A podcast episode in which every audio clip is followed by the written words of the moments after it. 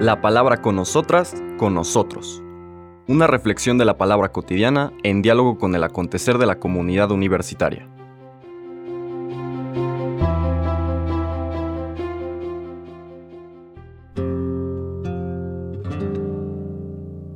Hola, buenos días. Bienvenidas, bienvenidos a la palabra con nosotras, con nosotros. Hoy jueves 3 de noviembre recordamos la fiesta o la memoria como recuerdo litúrgico de un santo muy querido por nuestro pueblo y particularmente por mí, que es San Martín de Porres. San Martín de Porres que habiendo encontrado el amor de Dios y habiendo aprendido a vivir en el amor de Dios, dedicó toda su vida a compartir ese mismo amor a las personas que le rodeaban. El texto que escoge la liturgia para este día, que es el inicio del capítulo 15 de Lucas, después de las lecturas propias de Todos Santos y Fieles Difuntos, pues ahora recuperamos esta, este caminar a lo largo del Evangelio de San Lucas y empezamos el capítulo 15. Todo el capítulo 15 está vinculado a lo que se llama en estudios bíblicos las parábolas de la misericordia. Son tres parábolas. La parábola de la oveja perdida, la, la parábola de la moneda perdida y la parábola del hijo pródigo. Entonces, en este Evangelio, todo está alrededor de esta misericordia de Dios.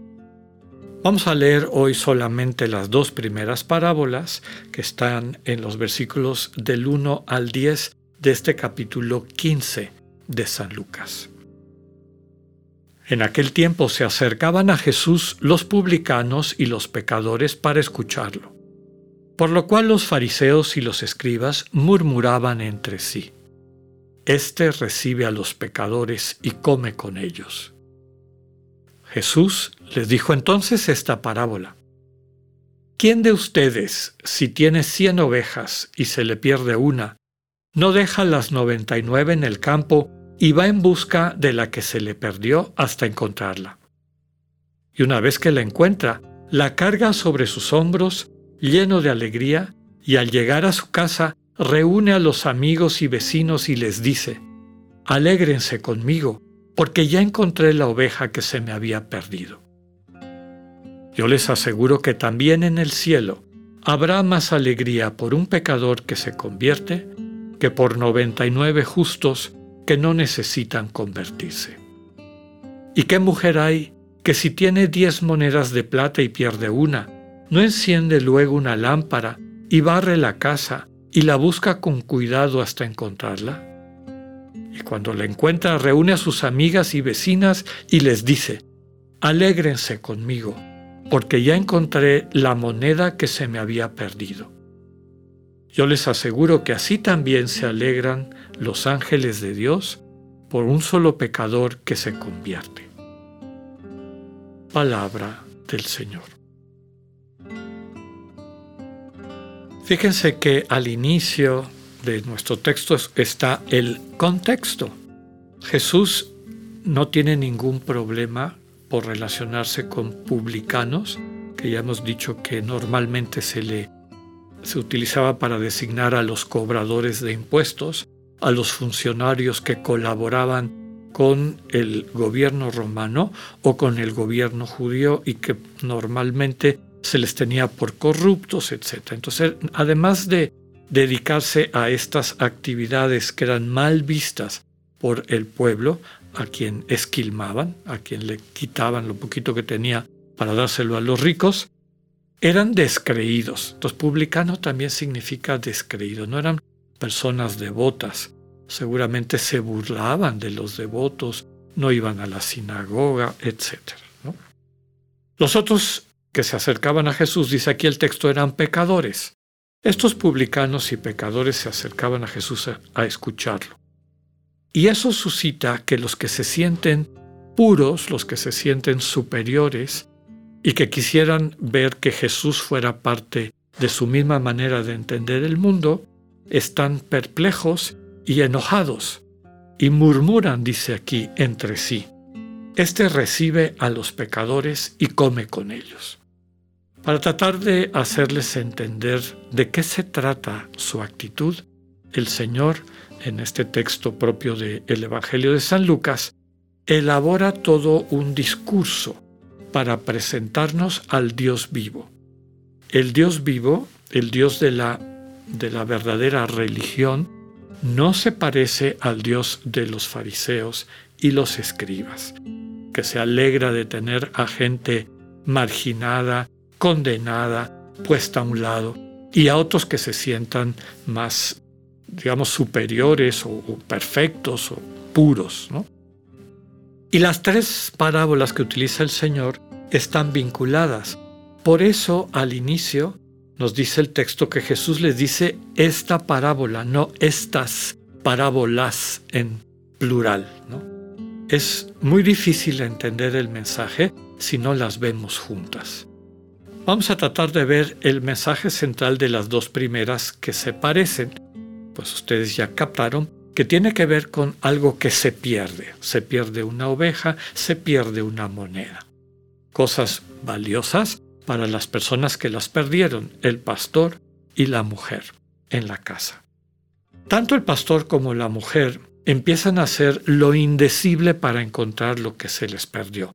Inclusive cosas que nos pueden parecer desde nuestro criterio absurdo, ¿no? Dice aquí, ¿quién que tiene 100 ovejas y se le pierde una, no deja las 99 en el campo? Bueno, de entrada, cualquier persona con un poco de sentido común diría de ninguna manera, cuando menos se va a asegurar de que las otras no se le pierdan, las lleva a la prisco, lo que sea, ya que estén bien aseguradas, pues va a ver si recupera la que tiene perdida. En el caso de la mujer también hay una situación de desproporción. La moneda que se perdió equivale más o menos al salario de un día de trabajo. El aceite con el que se prendería la lámpara vale más que eso. El tiempo de la mujer que está buscando la moneda, aunque no se especifica cuánto tiempo le dedica, pues también tiene valor. Si sumamos las dos cosas, eso que está invirtiendo la mujer vale más que la moneda. Entonces, la primera parábola y la segunda parábola nos presentan a alguien buscando algo que vale tanto para él y para ella que no escatima ningún esfuerzo. O sea, está totalmente volcado, volcada a recuperar eso que tiene, que aprecia profundamente en su corazón. El segundo elemento importante de ambas parábolas es que una vez recuperado eso que estaba perdido, la oveja y la moneda, no se queda centrado en su alegría, metido en sí mismo, quien la ha recuperado, el pastor y la mujer, sino que se traduce en una fiesta compartida. Busca a los amigos, busca a las amigas, hacen un, un festejo, se alegran con Él. Alégrense conmigo, alégrense conmigo. Dios es así. Dios es comunidad. Dios invita a una alegría que es compartida, porque el mismo Dios, fuente de toda alegría, es comunidad compartida de Padre, Hijo y Espíritu Santo. Finalmente, en ambos casos, se hace el vínculo con el mundo divino, ¿no? En el cielo habrá más alegría, y los ángeles de Dios se alegrarán cada vez que uno de los hijos e hijas de Dios se encuentra, es encontrado. Dios lo encuentra, que básicamente es se dejan encontrar. Y para eso es la tercera parábola que no podemos explicar hoy. La, la parábola del hijo pródigo, que a mí me gusta llamar parábola de los hijos atarantados, porque ni el hijo menor ni el hijo mayor conocen quién es su padre y no se dejan encontrar por su Padre. Se alejan de Él. Uno dentro del pecado, el otro dentro de también pecado, pero que Él cree que es una obediencia a su Padre. Ni el hijo menor ni el hijo mayor conocen a su Padre. No lo dejan encontrarlos. Martín de Porres se dejó encontrar por Dios. Y ese amor de Dios fue el que lo sostuvo a través de todas las pruebas, maltratos, discriminaciones, por su condición de mulato, etc. Estaba tan lleno del amor de Dios, vivía ya en la dimensión de Dios, que los criterios del mundo de aprecio, desprecio, etc., le venían sobrando. Y ese amor que compartió y sigue compartiendo lo lleva a ser reconocido por nuestra iglesia como un santo. Que tengan un buen día, Dios con ustedes.